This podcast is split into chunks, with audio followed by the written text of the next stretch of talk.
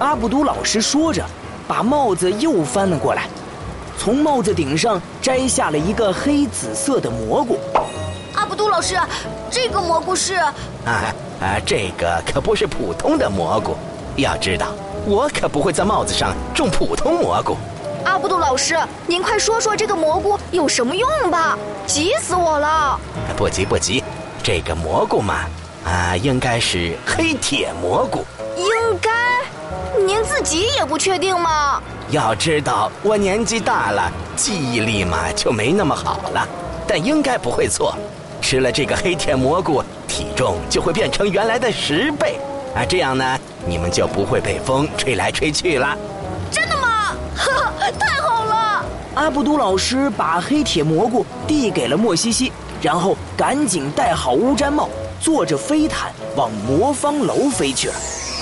莫西西把黑铁蘑菇一分为二，拿了一半给岳东东，两人没有犹豫，一下子把蘑菇放进了嘴里，咽了下去。莫西西，你有没有觉得肚子有点胀？好像有点儿。正说着。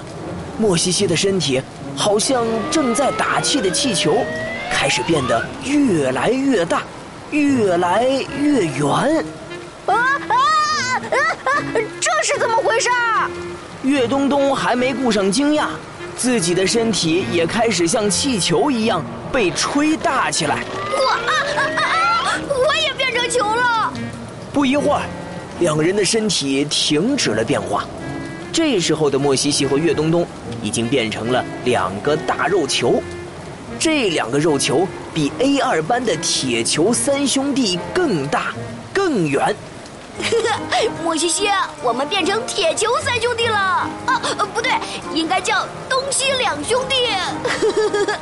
呵呵呵，铁球三兄弟哪有我们现在胖啊？他们和我们比，就是小汤圆和红烧狮子头的区别。这下台风倒是再也吹不动我们了，可是我们走起路来也好慢啊！这身体也太重了，我感觉我的脚都变得好短。阿布杜老师只说了会变重，也没说会变胖啊！快走吧，快去看看阿酱。